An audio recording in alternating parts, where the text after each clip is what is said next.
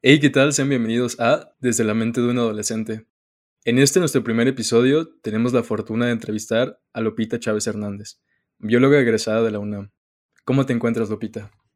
Hola, muy bien, mucho gusto. Este, muchas gracias por la invitación y espero que, les guste platicar con, conmigo en este, en este episodio. Pues nada, antes que nada, mi nombre es Lupita Chávez. Mm, yo soy de, Querétaro, México, tengo 25 años y estudié biología porque me encantaba la ciencia y me encantaba descubrir cosas nuevas. Siempre he sido muy curiosa, entonces aprender tanto sobre la naturaleza y la vida en general siempre fue algo que me apasionó. Y posteriormente estudié una maestría en taxonomía, diversidad y conservación de plantas y hongos en Londres, Inglaterra. Entonces, pues sí, más que nada esa es mi trayectoria académica. Y en cuanto a mí, pues me gusta mucho aprender, ya lo, ya lo mencioné, me encanta aprender de cualquier tema. La ciencia me apasiona muchísimo y la divulgación de la ciencia también me interesa mucho. Entonces, pues espero en un futuro también retomar esta parte y compartir lo que los científicos y las científicas hacen en su día a día. Ojo, 25 años y tienes una trayectoria ya muy consolidada y específica a lo que vas, ¿no? Sí, sí, sí, tuve la fortuna de encontrarme con personas que me guiaron a una corta edad, entonces sí, considero que, pues la edad es nada más un número, pero sí siento que si desde una edad temprana encuentras tu vocación o lo que te gusta, es mucho más fácil. Pues mira que cae como anillo al dedo con la primera pregunta, que es la de cómo es que descubriste tu pasión por la biología. Sí, exacto. Pues mira, mi pasión por la biología viene desde, desde que yo era niña prácticamente. Yo vivo muy cerca de un jardín botánico y creo que desde niña como frecuentaba mucho este tipo de lugares sobre donde se tratan temas de educación ambiental, de conservación, de la biodiversidad y todo esto, creo que me, me, llamó la atención como acercarme a estas instituciones. Me divertía mucho porque, por ejemplo, hacían cursos de verano y era algo muy, como muy entretenido, muy lúdico pero al mismo tiempo que te iba dando como este trasfondo científico que se necesita para, pues para elegir una carrera, ¿no? Entonces, pues sí, en este jardín botánico yo empecé a, a, tener como cierto amor y cariño por las plantas, por la biología, por la divulgación. Entonces, creo que fue eso lo que me acercó a esta, a esta parte de, de la biología. Y ya posteriormente, cuando estaba estudiando la preparatoria, creo que algo muy, muy importante y muy relevante en mi vida fue entrar a concursar en academia en Olimpiadas de la Ciencia, que son organizadas por la Academia Mexicana de Ciencias. Estuve participando en física, en biología, en matemáticas, pero al final de cuentas la que más me llamó la atención y en la que más me divertía era biología, seguro. Como que esto de estar en laboratorios, de conocer investigadores, de hacer experimentos, fue lo que me llamó mucho la atención y por eso fue por lo que decidí estudiar biología como carrera. Entonces, desde niña has tenido claro lo que tienes, ¿no? Pues sí, no. A ver, hay algunas veces donde mm, yo pensaba que me iba a dedicar a cosas completamente diferentes, ¿no? Entonces, creo que la pasión por la ciencia siempre estuvo ahí, pero no sabía qué ciencia. Entonces, creo que eso fue muy útil, lo de las Olimpiadas de Ciencia, que me metí, te digo, como que yo en todo lo que, lo que había posible para entrar, yo entraba de que robótica, matemáticas, física, y fue ahí cuando me fui dando cuenta de que esto sí me gusta, esto tal vez me gusta, pero no me veo dedicándome a ello toda mi vida. Entonces, como que ahí fui, fui este, barajeando las opciones también. Y cuando yo entré a la carrera, cuando empecé a estudiar biología, yo decía, yo quiero estudiar lo que sea, excepto plantas. No quiero estudiar plantas. Entonces, esto es un poquito contradictorio porque, como te digo, siempre crecí como en un jardín botánico y todo esto, y como que yo quería dedicar mi carrera a algo más molecular, neurobiología, neurociencias, cosas así. Entonces, como que esto de decir nada, nada relacionado con plantas, al final pues fue como una sorpresa que terminara dedicándome a la botánica, ¿no? Entonces, claro que hay dudas en este camino como de elegir qué es lo que te gusta, qué es tal vez algo que te gusta, pero como te digo, no disfrutas tanto hacer o cosas así. Entonces, pues sí hay dudas, pero sí siempre tuve muy claro que quería dedicarme a la ciencia. Pues sí, claro, ¿no? El gusto por la ciencia, la divulgación, el descubrimiento, la curiosidad, todo eso siempre ha estado presente. Ya tú descubriste pues, que es lo que más te llamó la atención, qué rama de la ciencia y tal. Exacto, sí, sí. Oye, Lupita, y tocando un poco el tema de las dudas, ¿hubo algún momento en tu carrera o en la universidad donde pensaste que esto no era lo tuyo, que querías dejarlo? Mm, no, no como tal, pero sí cuando estaba en primer semestre, te digo, yo estudié en la UNAM, en primer semestre era puro tronco común, o sea, yo estaba viendo química, matemáticas, física, y entonces sí sentí como por un momento de qué estoy haciendo aquí, qué, qué puedo, o sea, qué voy a aprender específicamente de la biología si solo estoy viendo cosas que ya vi en la, en la, en la preparatoria, por ejemplo. Nunca me hizo querer dejar la carrera, pero sí como que en ese momento me sentí un poco frustrada porque yo quería ya empezar a conocer de animales, de plantas, de hongos, pero pues sí, también hay que tener ahí un poquito de paciencia porque a veces este, tarda un poquito más en llegar esa parte donde dices, ok, estoy estudiando algo que me gusta. Pero pues sí, definitivamente siempre hay estos momentos de, de indecisión o de decir qué estoy haciendo aquí o si estoy aprendiendo lo que me gustaría aprender. Entonces, pues sí, es algo que, también requiere mucha paciencia. Sí, completamente. Y me imagino que algunos de nuestros oyentes están interesados en estudiar esta carrera. ¿Hay algún consejo que te gustaría darles para aquellos que están estudiándola o planean hacerlo? Mm, sí, claro. O sea, hay muchos consejos que me gustaría darles. Cosas que a mí me hubiera gustado saber. Por ejemplo, que yo no sabía lo importante que era aprender inglés para una carrera científica. Eh, entonces creo que eso fue un, un, gran choque también cuando yo estaba en los primeros semestres que me dejaban leer artículos científicos en inglés y yo decía, pero ¿cómo los voy a leer si yo, a pesar de que estudié inglés en la, en la preparatoria o así, pues no tenía el dominio que se requiere, ¿no? Ese es un consejo que me gustaría darles, como si tienen la oportunidad de aprender inglés, el 99% de la información académica que van a encontrar y la más reciente también siempre va a estar en inglés. Entonces, eso es algo muy útil. Y de biología en específico, creo que es decirles a los oyentes que nunca pierdan esta curiosidad, que quizá no te gusten mucho los animales, pero tienes que estudiar este, zoología. Entonces disfruta la carrera, disfruta la materia, aunque no vayas a volver a verlo en tu vida, ¿no? O sea, por ejemplo, para mí era muy difícil estudiar animales o taxonomía de animales era como, yo para qué quiero saber los nombres científicos de los animales si en mi vida voy a estudiar algo relacionado con eso, ¿no? Pero a final de cuentas siempre es esto de mantener la mente abierta, mantener una mente llena de curiosidad y de dudas y todo, y siempre abordar como las materias con la mejor, como con la, sí, justo con la mente abierta, ¿no? Con la mejor disposición, a pesar de que no nos gusten tanto. Sí, pues claro. Eh, obviamente siempre va a haber aspectos de nuestra pasión, nuestros gustos, todo que no sean tan de nuestro agrado. Supongo que fue un cambio muy grande en tu método de investigación al tener que ver artículos en inglés, supongo más que nada por el vocabulario, ¿no? Sí, 100%, 100%, pues siempre mi educación fue en español, entonces como que cambiar este, este chip y decir, bueno, ahora tengo que leer y escribir también en inglés, pues fue un, un gran cambio porque pues lamentablemente, o bueno, para bien o para mal, el inglés es el idioma de la ciencia, entonces es muy importante como tener estos, estas otras habilidades, además de la ciencia y la investigación, pues también como saberte comunicar en otro idioma es importante.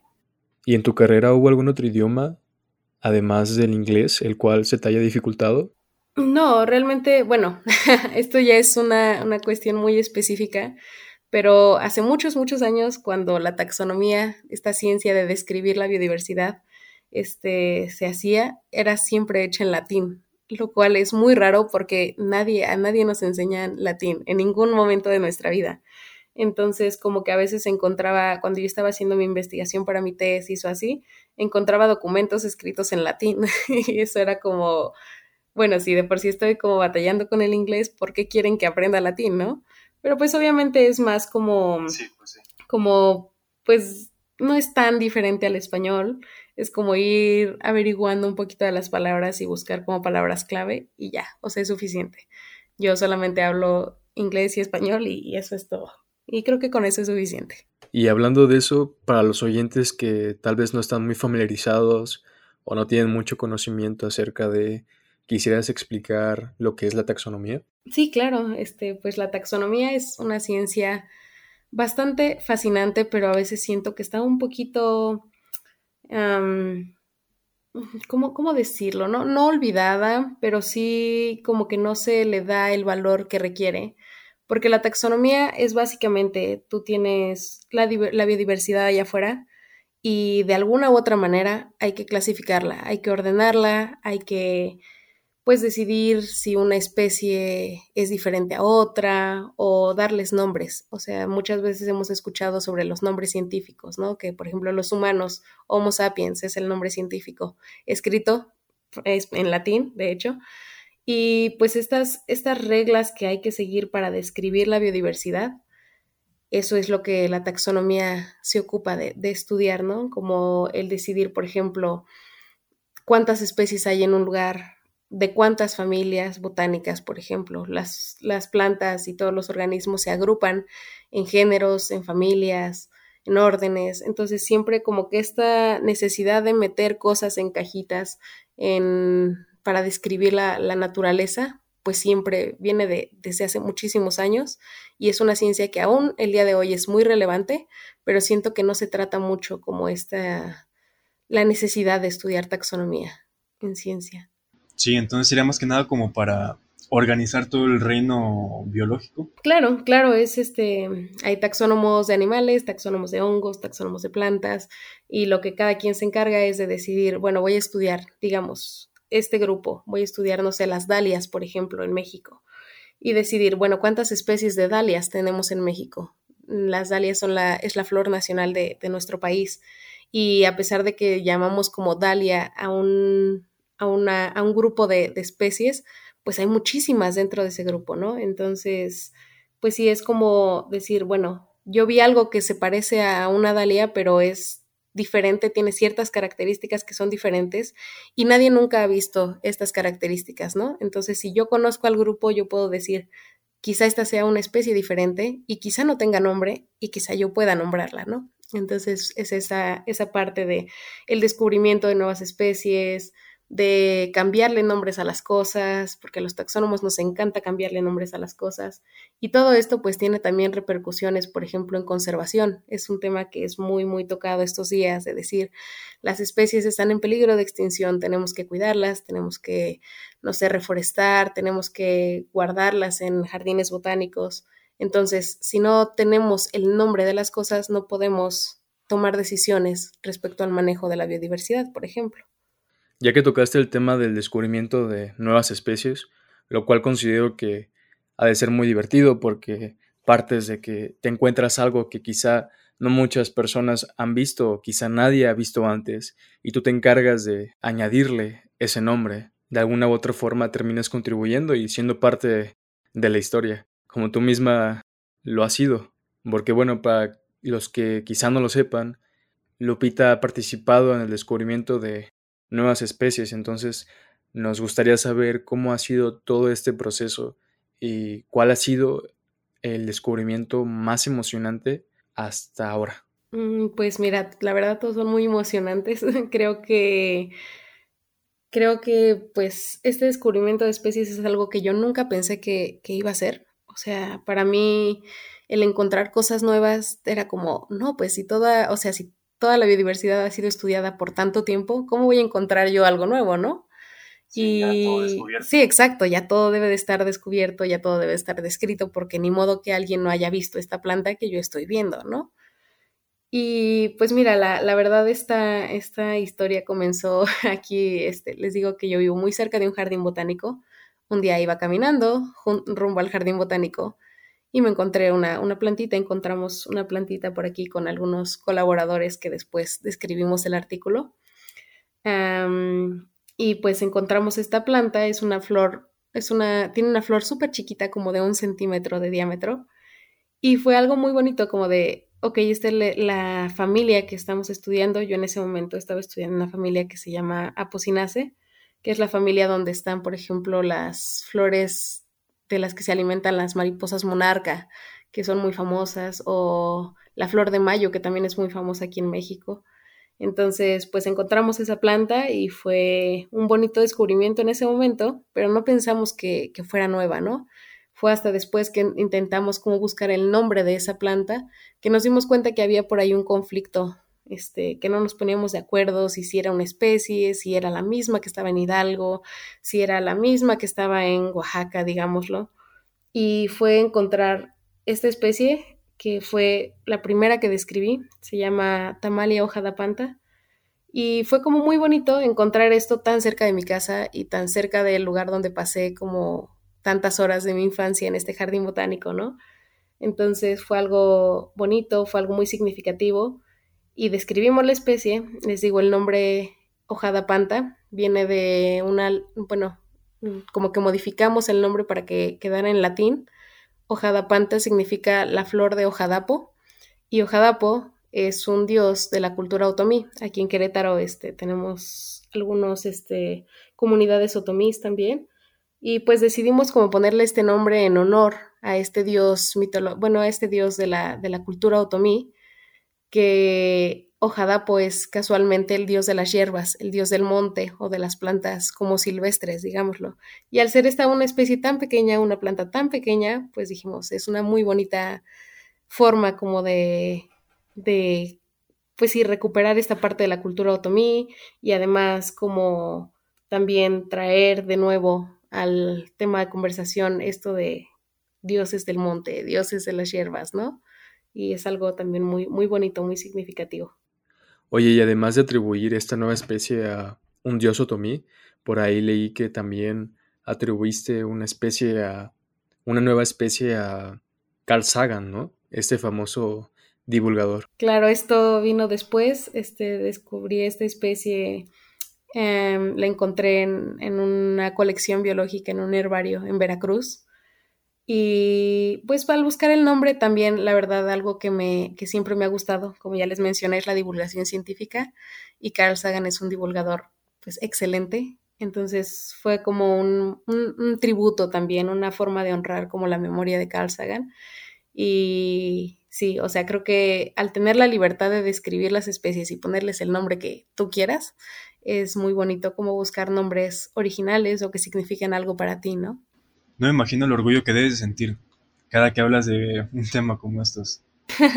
sí, es muy bonito, la verdad. Son, son, este, pues son cosas que les digo hace cinco o seis años yo no me hubiera imaginado estar describiendo estas especies, ¿no? Y al final de cuentas es algo como que se queda ahí en los libros de historia de la botánica y es algo que pues me llena de mucho orgullo y mucha felicidad. De igual forma, tú lo haces meramente por pasión, ¿no? No lo haces por fama ni nada por el estilo. No, no, no, la verdad es algo, pues a mí me gusta mucho, me gusta mucho como descubrir cosas.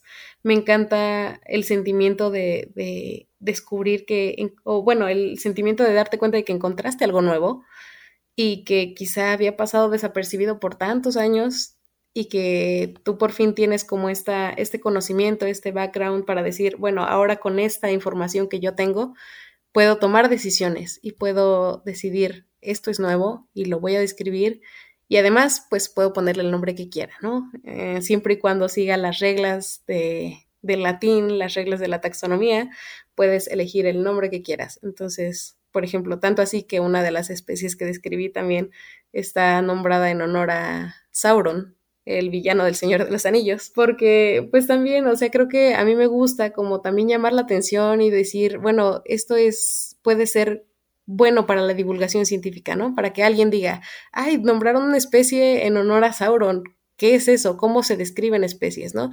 ¿Qué, ¿Qué, tengo que hacer si quiero hacer algo parecido?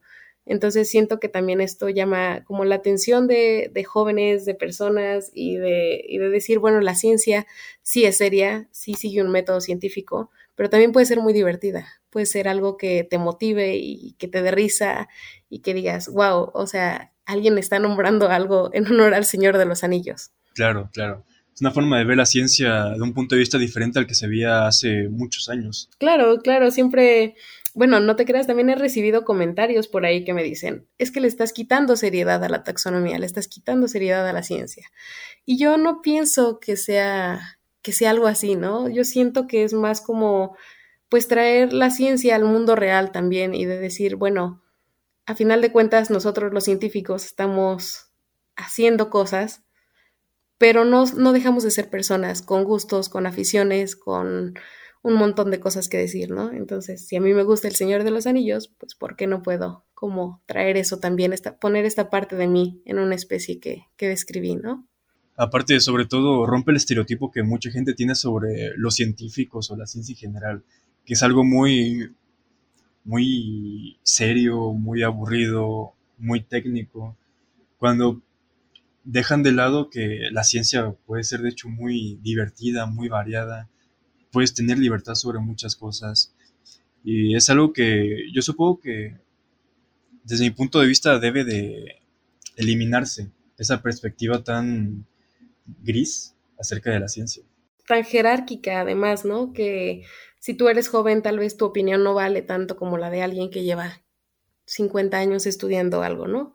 Y siento que esta jerarquía muy marcada es también un, un, problema porque a nosotros como jóvenes pues nos hace que tal vez no nos den tantas ganas de meternos al mundo de la ciencia. Si obviamente pues queremos ser escuchados y queremos dar nuestro punto de vista y quizá cambiar cosas que a nuestro parecer puede que necesiten ser cambiadas.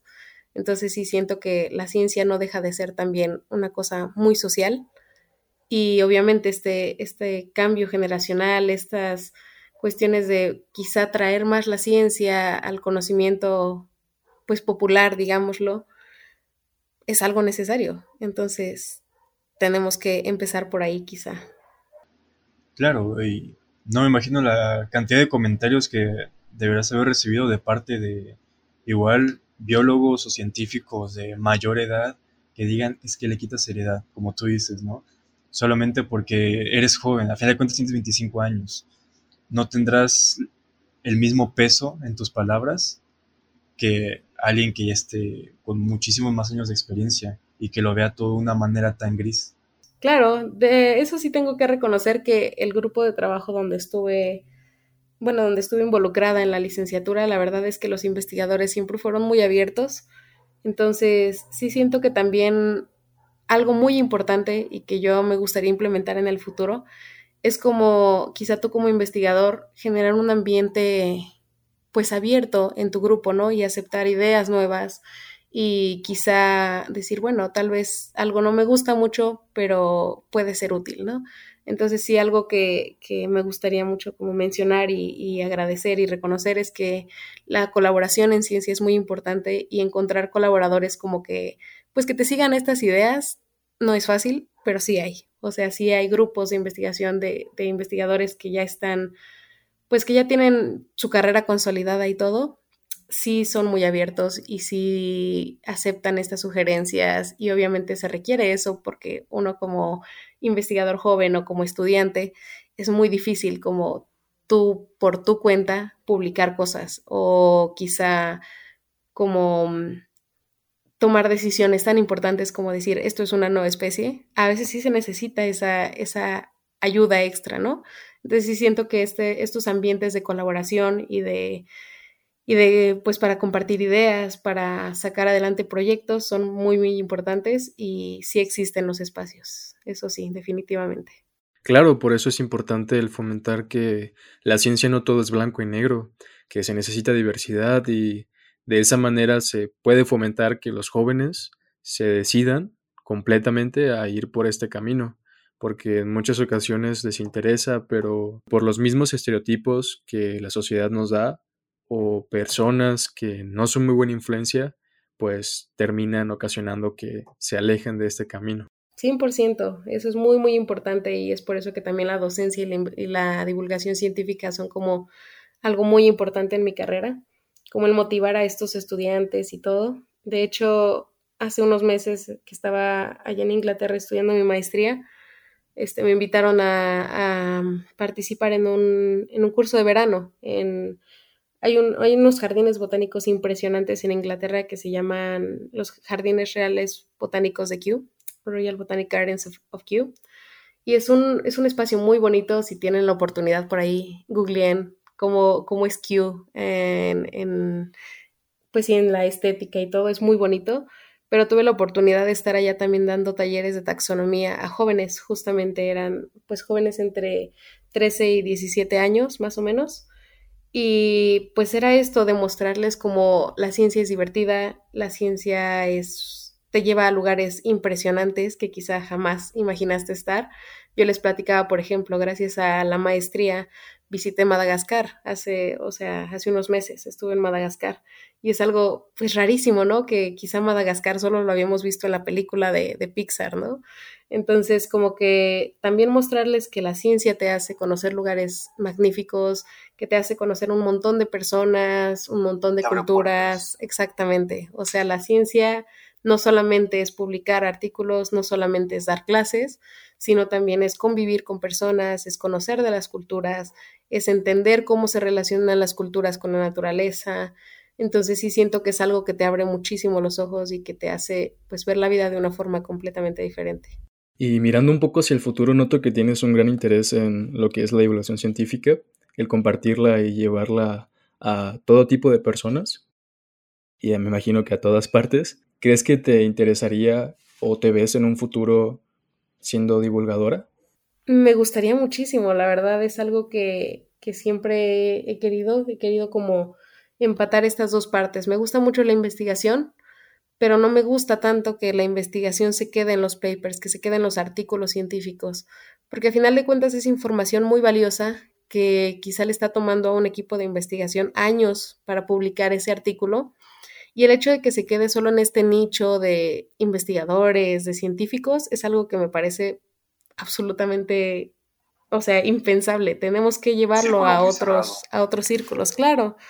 Porque pues justamente el llevarlo a otros círculos hace que la gente se motive y que las personas tal vez decidan aspirar a estas carreras científicas. Y además pues me encanta, me encanta compartir como las cosas que hacemos, porque yo me divierto mucho haciéndolas, entonces sé que a otras personas les puede interesar y les puede divertir también. Me imagino que se debe ser muy divertido, pero también tiene sus obstáculos, ¿no?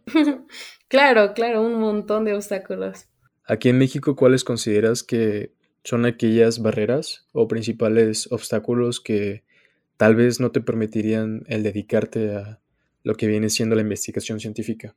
Claro, este, bueno, los requisitos para dedicarte a la investigación son, es una lista grandísima de requisitos yo pues estoy lejos de convertirme todavía en una investigadora o algo así, porque pues se necesita, para empezar, maestrías, doctorados, más estudios, ¿no? O sea, como tener el currículum lleno de publicaciones, cosas así. Entonces sí siento que, que si tal vez te interesa la ciencia, pero no estás como totalmente seguro de querer dedicarle, por ejemplo, muchos años a la educación, pues quizá no sea como tu camino, ¿no? Porque te digo, tengo 25 años, acabo de terminar la maestría y aún me faltan como muchos grados para aspirar a un puesto de investigación en México, digámoslo. cosas también que he notado, por ejemplo, es que la divulgación científica no se ve con mucha seriedad en México.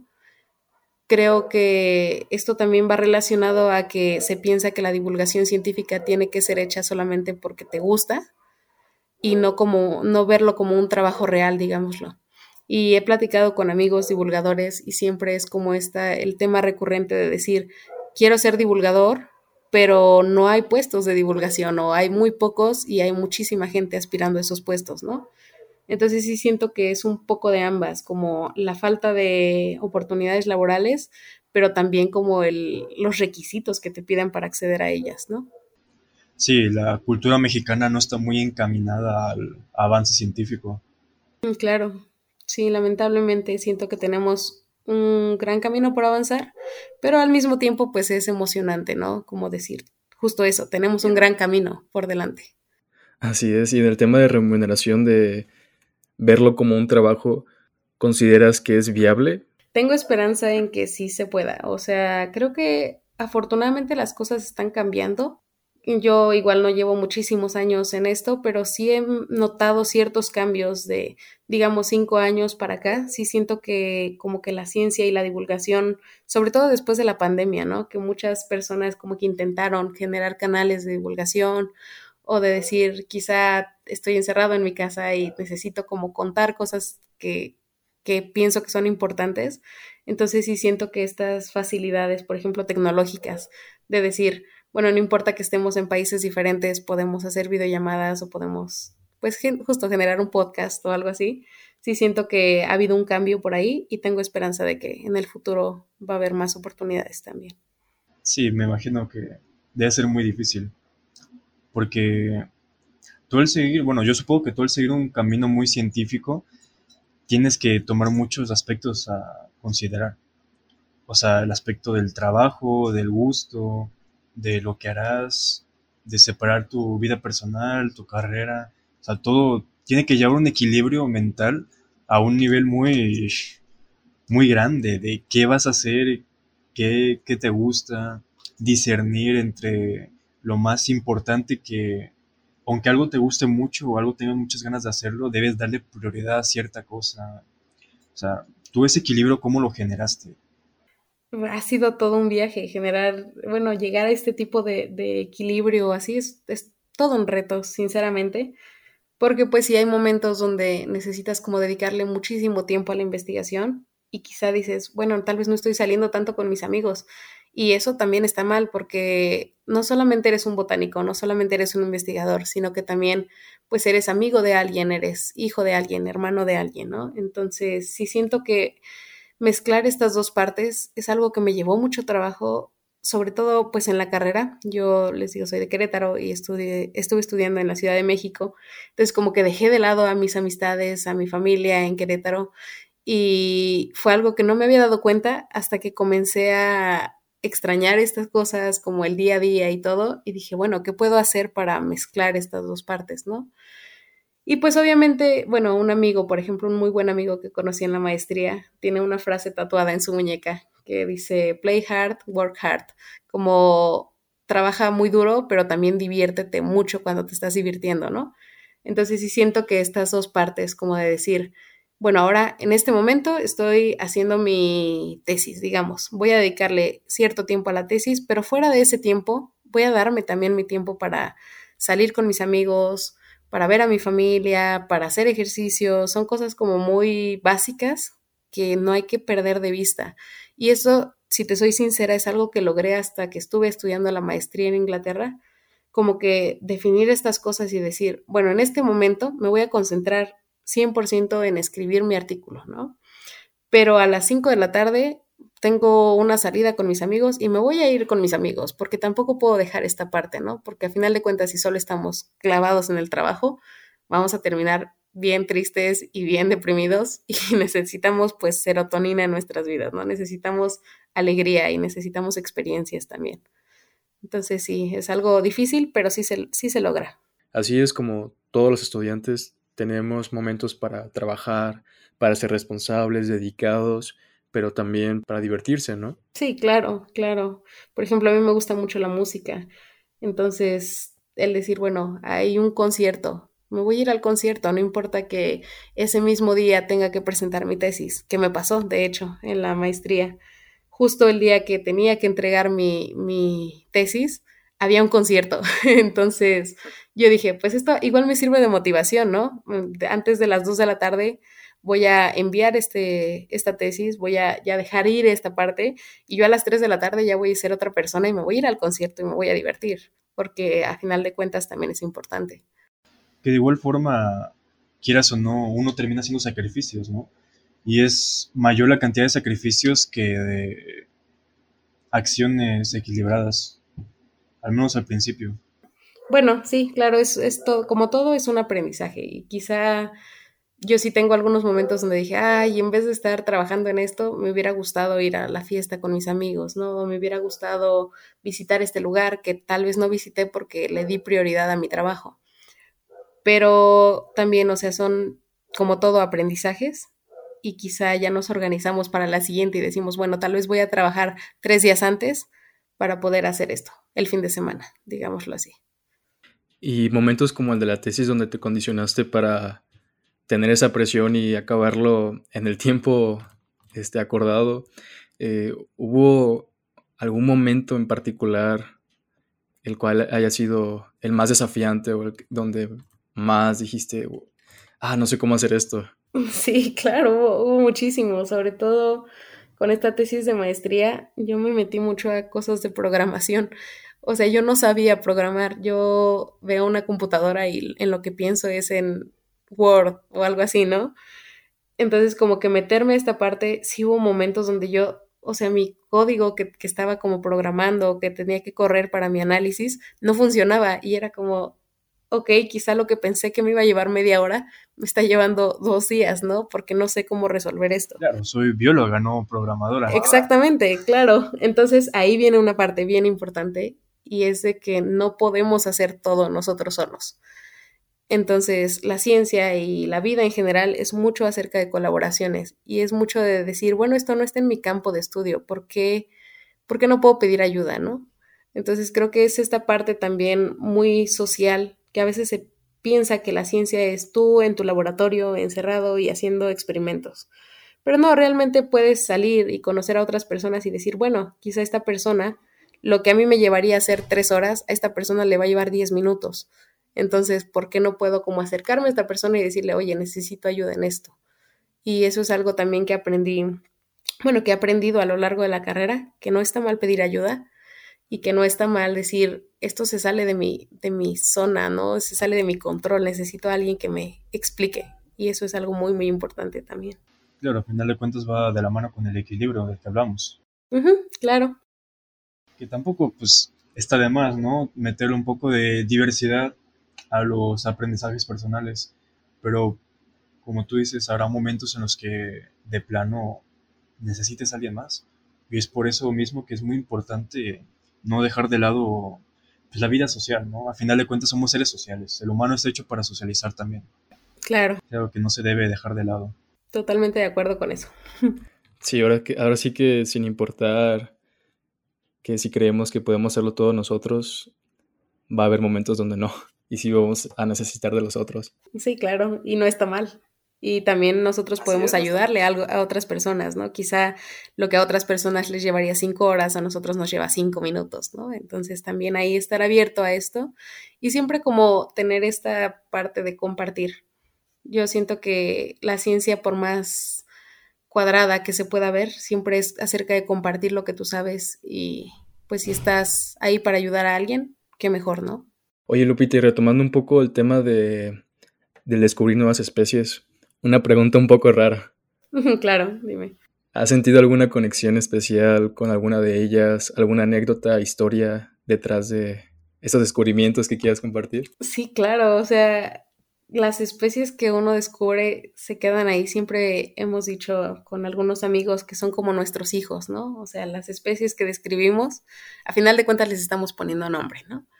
Y hubo una que me, que me da mucha felicidad recordar y todo, porque fue una especie que encontré gracias a una plataforma de ciencia ciudadana que se llama Naturalista. Si no la conocen, yo sí les recomiendo 100% que vayan y googleen Naturalista.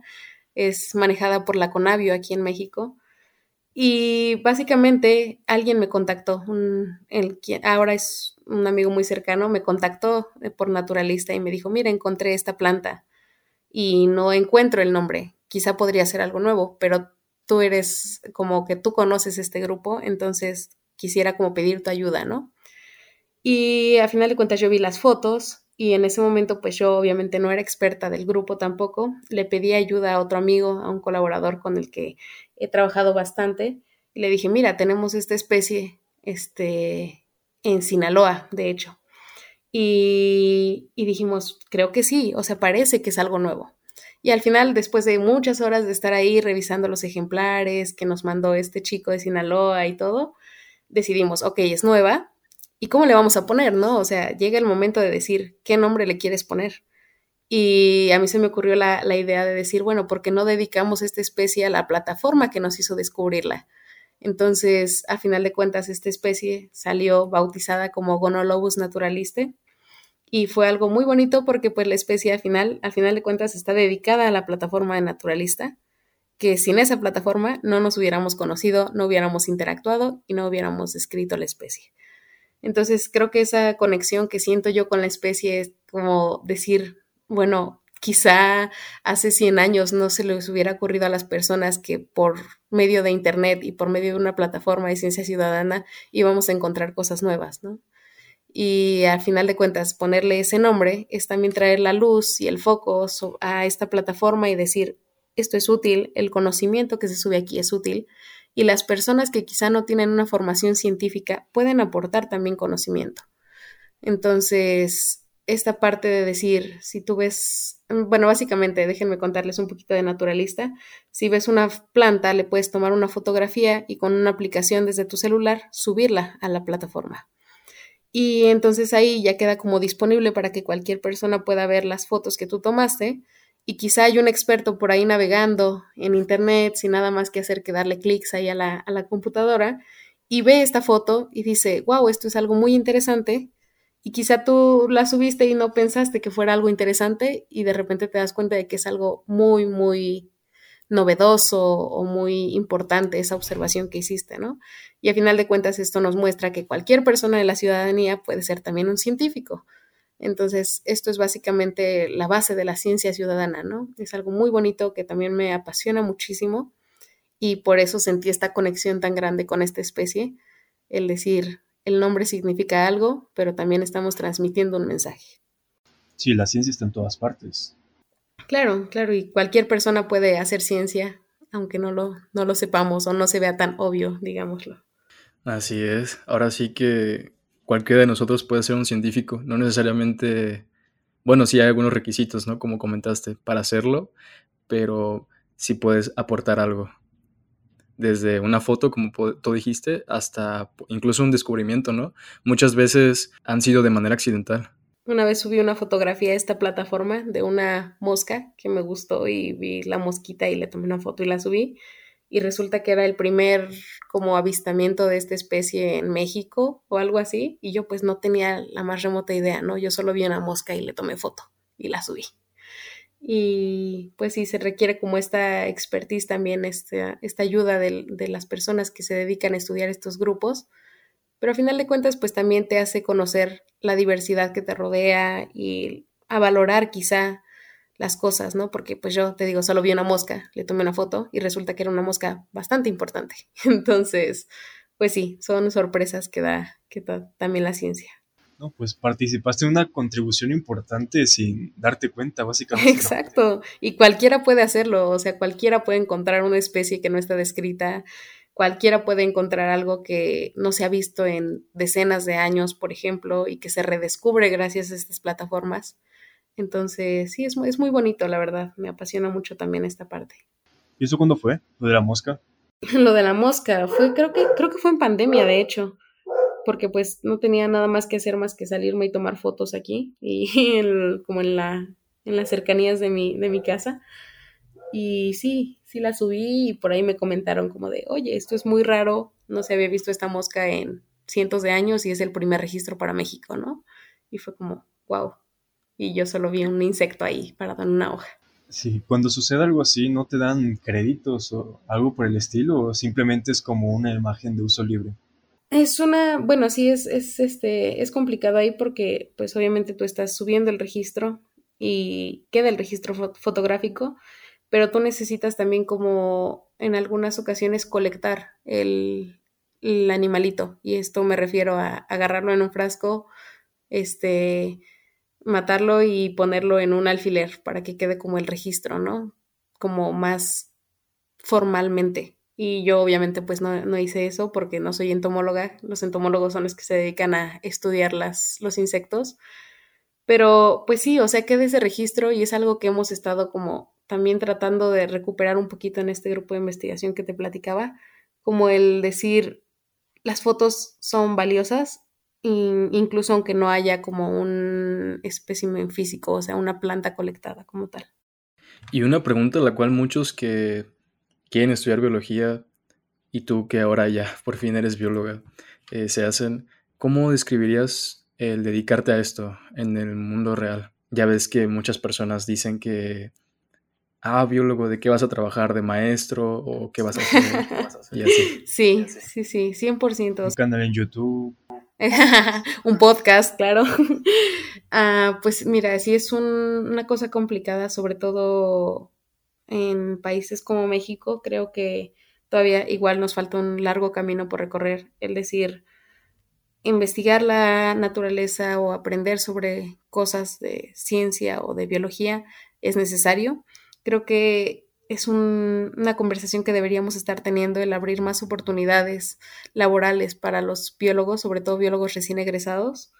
Y sí siento que es algo, es un reto grandísimo el encontrar un trabajo remunerado que donde lo más básico sea lo que sabes, ¿no? O sea, que te paguen por lo que sabes, por lo que has estudiado.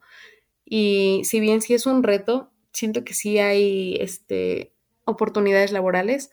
Toma un tiempo encontrarlas, claro, y no quiero también ser como súper optimista o súper positiva y decir, saliendo de la carrera van a encontrar un trabajo, quizá no, quizá sí, o sea, depende mucho de suerte, depende mucho de en, a lo que te dedicaste, las relaciones que hiciste durante la carrera, pero sí siento que igual se va avanzando un poquito, como que ahora, porque justo ahora estoy buscando como qué voy a hacer después, ¿no? Acabo de terminar la maestría, voy a estudiar un doctorado, voy a trabajar, estoy como en esta parte de decir, bueno, voy a escanear las opciones. Sí he visto bastantes opciones, pero así como hay bastantes opciones, hay bastante demanda y hay muchísimas personas aspirando a esos, a esos puestos, ¿no? Entonces sí, creo que es a, nivel global también esta necesidad de generar más empleos para, para biólogos, para personas que se dedican a estudiar la biodiversidad. ¿Hay algún consejo que te gustaría darle a todos aquellos que se encuentran estudiando la carrera y que tienen miedo por no encontrar un trabajo bien remunerado? Mm, quizá el consejo sería, es muy importante estudiar, es muy importante sacar buenas calificaciones o lo que quieran, pero también es muy importante hacer relaciones con personas que ya estén en el medio. Entonces, eso es algo súper, súper importante y que yo sí les recomiendo como de vayan a congresos, ah, vayan a ponencias, si tienen alguna duda, si les interesa el campo de estudio de un investigador, acérquense a hablar con ellos la mayoría de las veces los investigadores e investigadoras siempre van a estar como buscando este alumnos o buscando colaboraciones o cosas así. Entonces, si ven que ustedes tienen esta, pues sí, esta, este, mm, esta intención de, de crecer, acérquense, acérquense a las personas que ya tienen una carrera consolidada y pregúntenles muchísimas cosas, o sea, pregúntenles acerca de los retos, pregúntenles acerca de las oportunidades y siento que eso es algo como bien, bien importante, esta parte del networking, de formar redes de colaboración, siempre es algo que, bueno, que quizá no nos enseñan a nosotros como en la formación universitaria o en la preparatoria o así, como que siempre se centra más en el conocimiento puro y duro y también nos hace falta esta parte social, ¿no? El hablar con las personas, el perderle el miedo a que no nos contesten o así, sino simplemente como acercarnos, preguntar y eso es algo pues que a final de cuentas te va a abrir también más puertas en el futuro. Claro, como fue el caso que tú accediste a compartirnos un poco acerca de ti para este podcast. Sí, claro, o sea, yo, yo sí pienso que, que los científicos deberíamos ser más abiertos, como el decir, bueno, si a alguien le interesa, ¿por qué yo mm, no puedo darle un, un ratito, ¿no? O algo así para platicar o así. Porque a final de cuentas yo a lo largo de mi carrera y a lo largo de mi camino he tenido muchas de estas personas a las cuales yo me he acercado y han tenido la disponibilidad de hablar conmigo. Y entonces es algo que, que me gustaría como retribuir en algún momento.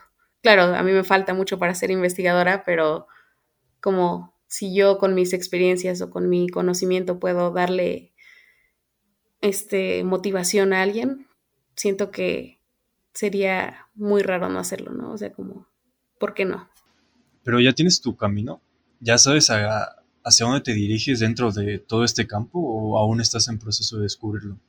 Es, es este, bueno, siento que también algo que la naturaleza nos enseña es que somos muy, muy fluidos, muy dinámicos entonces, si bien yo estaba como muy metida en las cuestiones de taxonomía y descripción de especies, ahorita con la maestría me gustó mucho la conservación de, especies, como los jardines botánicos, así este tipo de instituciones que se dedican más que nada a conservar las plantas, pero también a hacer educación ambiental o divulgación.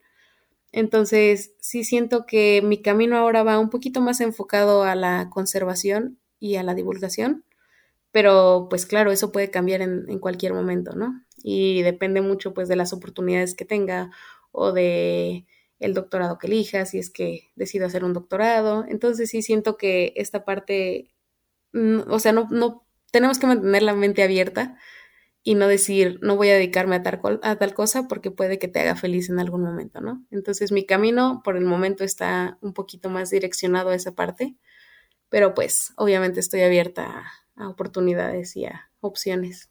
Claro, todo puede cambiar. Incluso el punto de, de tu vida en el que te encuentres. O sea, cualquier situación puede cambiar todo por completo para ti. Pero no hay algo específico que tú, desde que entraste en este gusto por la biología de joven, es algo que tú quieras dirigirte.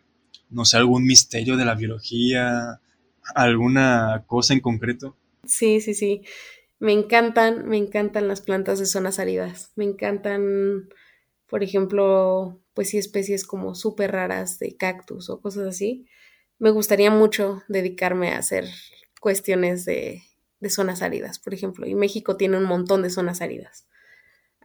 si hay algún misterio o algo así que me gustaría resolver, pues tal vez no específicamente, pero sí me gustaría mucho como dejar mi granito de arena en conservar, por ejemplo, especies raras o especies que solamente se encuentren en una población muy pequeña o que estén en peligro de extinción. Como que siento que mi, mi camino va por ahí, como encontrar estas joyitas del mundo vegetal y ayudar a protegerlas. Fíjate que ahora haciendo este podcast, muchas veces a mí me han llegado a preguntar este, cuestiones sobre todos los temas. Yo muchas veces hablo con personas aconsejando y todo eso, y muchas veces se acercan a mí para preguntarme sobre cosas que nada que ver con las cosas de las que yo hablo.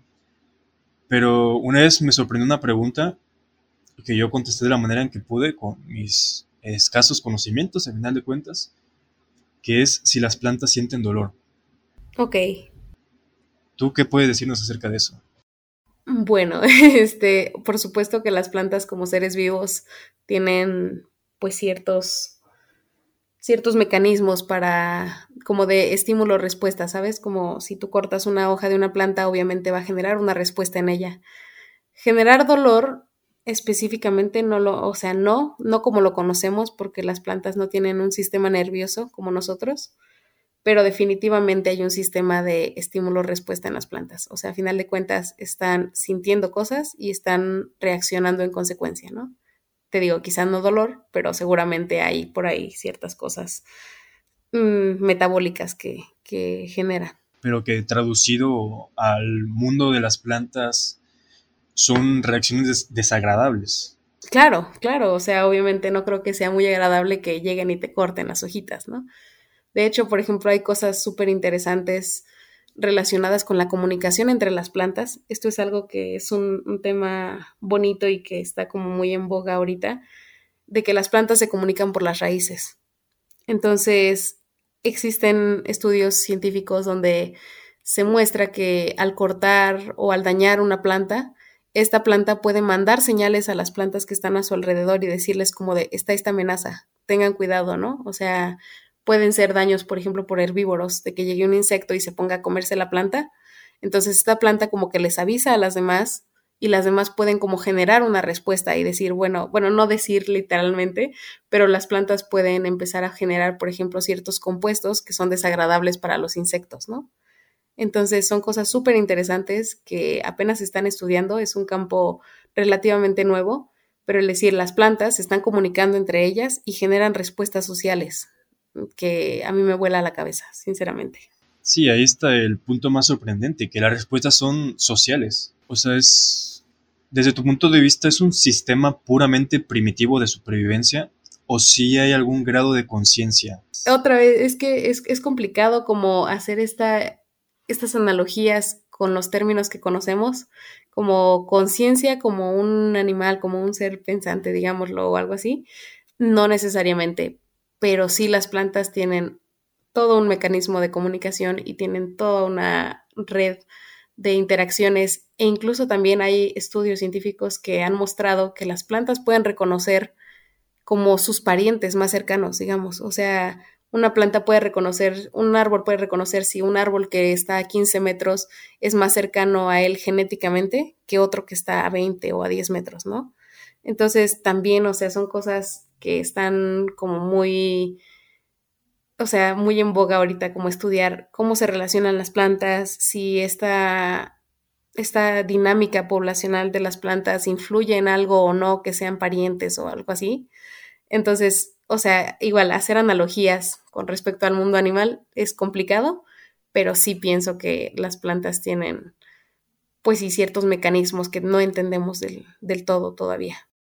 Y así como las plantas, eh, los hongos también tienen su propio método de comunicación, ¿no? Si no mal recuerdo, son mediante impulsos eléctricos a través de las cifas. Sí, sí, claro. O sea, y es, es muy bueno que lo menciones porque justamente gran parte de la comunicación entre una planta y otra está mediada por un hongo que las conecta.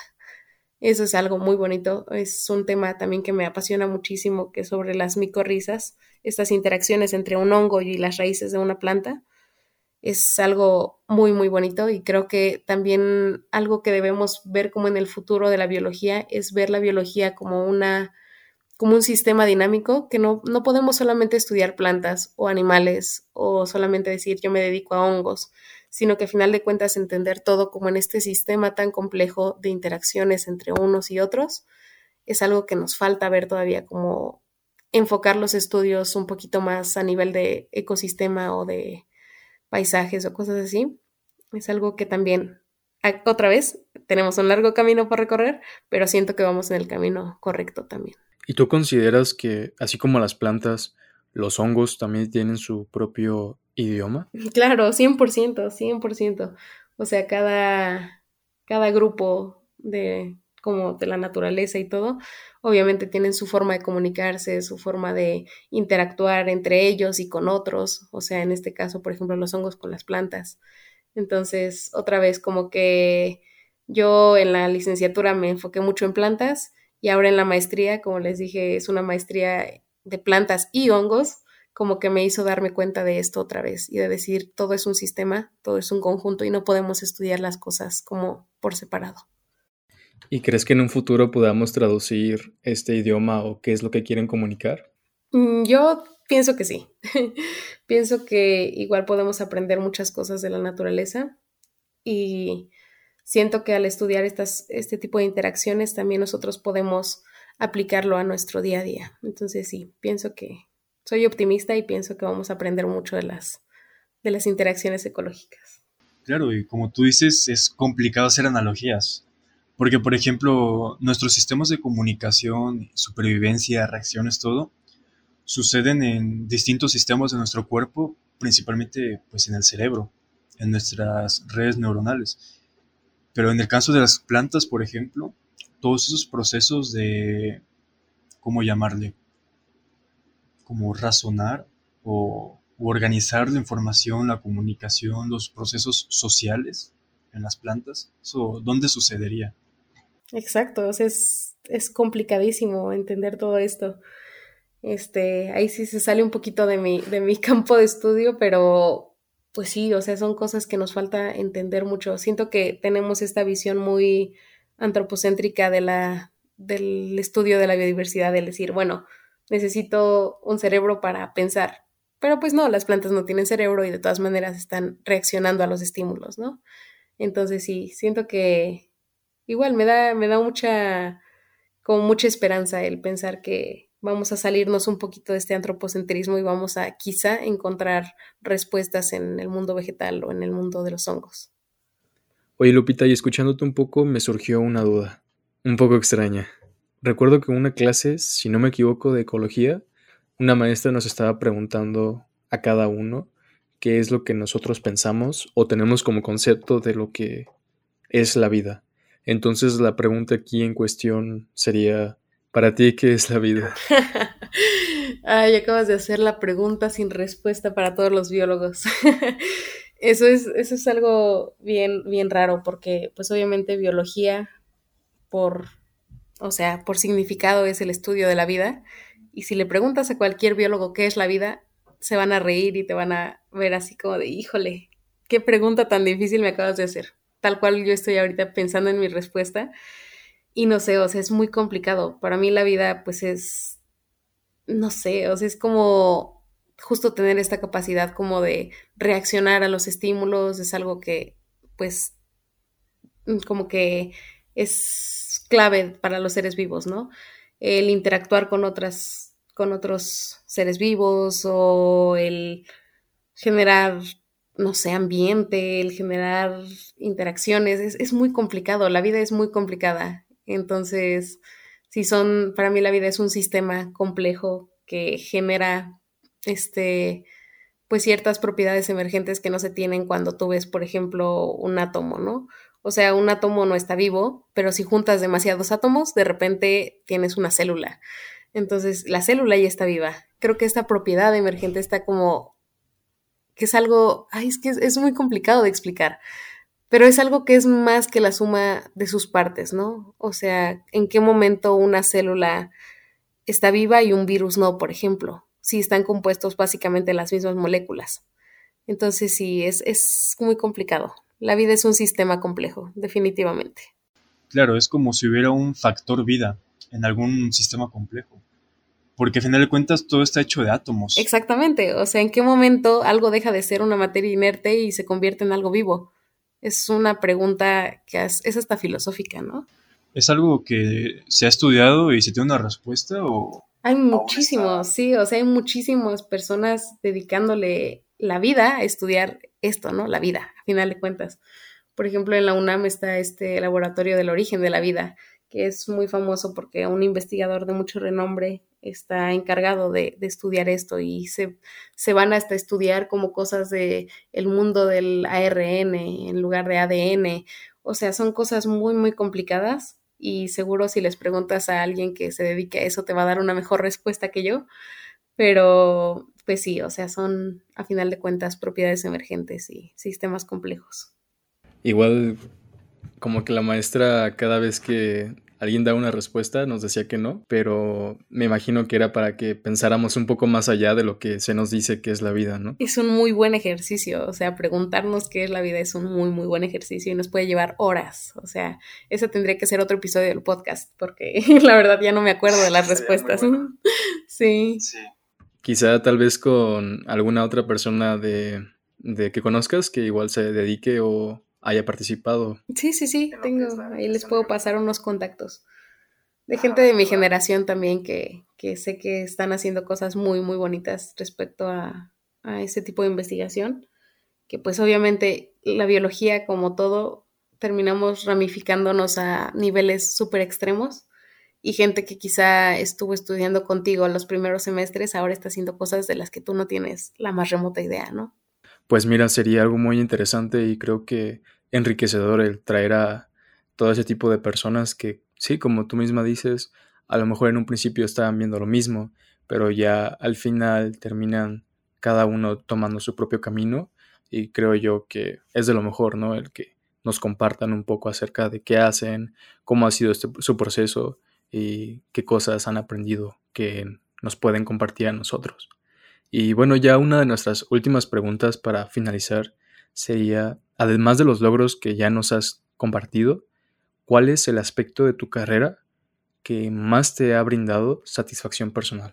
Mm, mm, ok, pues mira, satisfacción personal, yo creo que el último año de mi vida he sido muy feliz y he aprendido un montón de cosas y eso fue gracias a que decidí postularme para una beca del gobierno británico. Entonces, cuando yo terminé la carrera, estaba como decidiendo qué hacer y la verdad ahí fue un periodo como difícil en mi vida de decir, no sé qué quiero hacer ahora, no sé si quiero dedicarme a la investigación, no sé si quiero mejor trabajar en algún aspecto más práctico de la biología. Entonces como que estaba en este en este punto de mi vida donde no sabía, no tenía muy bien, muy claro qué hacer y encontré esta maestría súper, súper interesante allá en Inglaterra.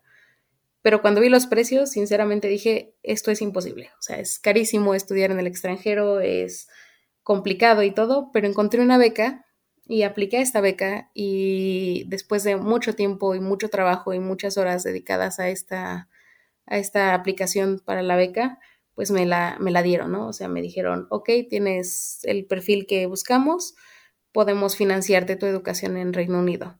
Entonces, para mí ese fue como un gran cambio, fue una satisfacción muy grande el ganarme esa beca, pero además me abrió un montón de puertas y aprendí muchísimo este año. En, en Reino Unido las maestrías duran solamente un año, pero yo siento que viví como cuatro o cinco años en este en estos meses, ¿no? Porque aprendí muchísimo, obviamente es otra cultura, es otro idioma, son personas de muchas nacionalidades interactuando en un ambiente pues pues reducido, digámoslo. Por ejemplo, en mi generación de maestría éramos 22 personas y 22 personas que cada una tenía una historia diferente y que cada una tenía cosas que enseñarle a las demás, ¿no? Entonces siento que esa fue una gran satisfacción para mi carrera, el poder estudiar en el extranjero, el saber cómo, cómo se hacen las cosas en otro país, el ver cómo se aplica la botánica en esos países. Entonces sí, siento que eso es una gran satisfacción, fue un logro muy grande también, pero al mismo tiempo me abrió la puerta un montón de oportunidades que,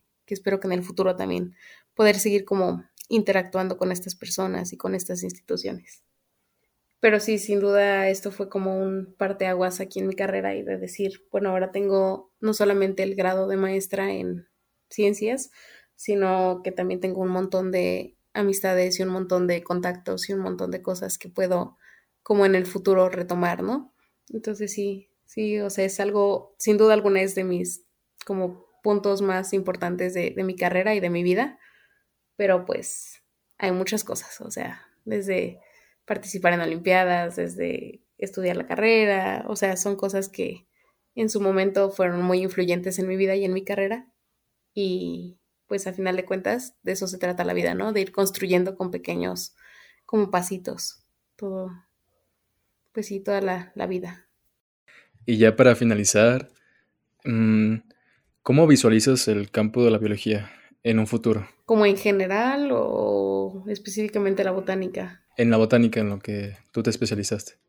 Es complicado, lamentablemente, pues hay muchas especies que están en peligro de extinción, hay mucha destrucción de hábitats, hay un montón de, de retos que está enfrentando la biodiversidad. Hablo, por ejemplo, de México, al decir, pues, cuántas playas no están siendo como cambiadas para construir hoteles o cuántas selvas no están siendo pues deforestadas para sembrar cosas o así.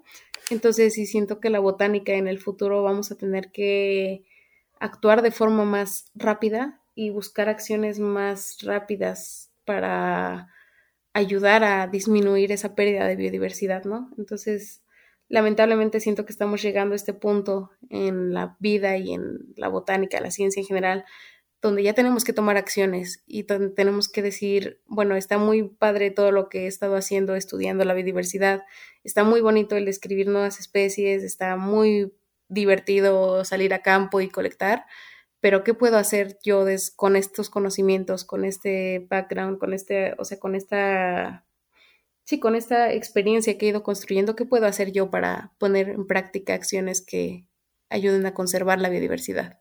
Entonces siento que en el futuro la botánica tiene que estar más enfocada en decir, ok, tenemos este conocimiento, ¿qué podemos hacer con este conocimiento para proteger las plantas, la naturaleza? Entonces, sí, espero, también genuinamente espero que, que las personas que estén escuchando este podcast y quienes, quienes estén interesadas en la biología se den cuenta de que tenemos que actuar y que tenemos que pues tomar decisiones que a final de cuentas van a afectar el bienestar de todos. ¿Y a ti cómo te gustaría que la gente te recordara eh, tu contribución a la biología y a la ciencia en general? Bueno, o sea, me gustaría que, que me recordaran como alguien que estaba muy apasionada por las cosas que hacía. Y claro, o sea, del dejar huella en decir, describí especies o encontré cosas nuevas o publiqué artículos o esto, más que nada también es como la cosa de, además de esto, le gustaba compartir lo que hacía y le gustaba mm, motivar a las personas y quería ser alguien que cambiara la forma de ver la biología quizá para personas jóvenes, para niños, para, o sea, para gente que quizá no esté muy metida en el mundo de la ciencia, que haya dejado este granito de arena en alguien para decir, la ciencia es divertida y vale la pena y es algo que puede apasionar mucho a una persona. Claro, de hecho esta es tu oportunidad, ¿eh? si alguien de aquí le interesa o lo que sea, te está escuchando en este momento. Así que pues, imagínate eso, que te está escuchando miles de personas y estás a punto de dar tu mayor mensaje motivador. Así que, así te voy a adentrar en la biología. Ya, ¿qué les dirías? ¿Qué consejos? ¿Qué lo más importante? Pues nada, les diría que si algo les apasiona, sea la rama que sea, aunque no sea ciencia, si algo les apasiona, que lo hagan con mucho gusto, que se diviertan haciéndolo y que compartan las cosas. Carl Sagan también tiene una frase que a mí me encanta, que tal vez no me acuerde como palabra por palabra, pero dice algo así de que si alguien está enamorado de lo que hace, me parece como inconcebible que no quiera compartirlo, ¿no? Entonces, si, a ti te gusta algo, si te gusta mucho la ingeniería, si te gusta mucho la ciencia, si te gusta mucho el arte, compártelo y transmite esa pasión a las personas, porque al final de cuentas eso es lo que nos hace pues humanos, ¿no? La emoción, las ganas de descubrir cosas nuevas, las ganas de aprender, de crecer, de convivir. A final de cuentas, si uno tiene una cosa que le gustaría decirle al mundo, ¿por qué no hacerlo? O sea, siempre se aprende algo nuevo, siempre podemos ser motivación para alguien entonces, pues eso, como si algo te gusta mucho, compártelo con el mundo. Bueno, pues eso sería todo y gracias Lupito de verdad por estar, por haber aceptado la invitación. No, muchas gracias a ustedes. pregunta sería... Nombre a ti infinitamente. Eh, sería, si pudiera retroceder en el tiempo y darle un consejo a tu yo adolescente, ¿qué le dirías? Muy buena pregunta. Mm, creo que le diría que, que no se dé por vencida, que aunque las cosas a veces se vean un poco borrosas en el futuro, siempre va a haber como oportunidades y que tampoco hay que tenerle miedo al rechazo y tampoco hay que tenerle miedo a el fracaso, el mal llamado fracaso, ¿no? Porque a final de cuentas creo que si algo le diría a mi yo del pasado es que absolutamente todos son aprendizajes. No importa que en el momento te hagas sentir mal o que en el momento sientas que fallaste en algo, de todo se aprende. O sea, literalmente de todo se aprende y todas las pequeñas cosas que, que van pasando en la vida al final te traen al lugar donde estás ahora. Entonces, pues sí, creo que es un consejo también para todos que si piensan que en algún momento se ve muy negro el futuro, no le tengan tanto miedo, porque en algún momento van a ver hacia atrás y van a decir, fue un aprendizaje muy bueno que me hizo ser la persona que soy ahora. ¿Te gustaría compartir tus redes sociales por si alguien gusta contactarte y quién sabe en algún futuro hacer algo? En Instagram pueden seguirme como arroba Lupita Biolover, como amante de la biología o de la ciencia. Entonces sí, arroba Lupita Biolover, ahí pueden contactarme. Si me mandan por ahí un mensaje, seguro les voy a contestar. Miles de seguidores nuevos después de esto. sí, aunque sean, aunque sean tres, pero que sean personas que se interesen mucho, para mí ya eso, yo ya gané. nosotros dos y un amigo que le dijimos. Exactamente, excelente. No hay mucho éxito, chicos, de verdad, está increíble la iniciativa y está muy bonito que quieran como justamente abrir este canal, ¿no? Para, para los jóvenes como ustedes también, las nuevas generaciones.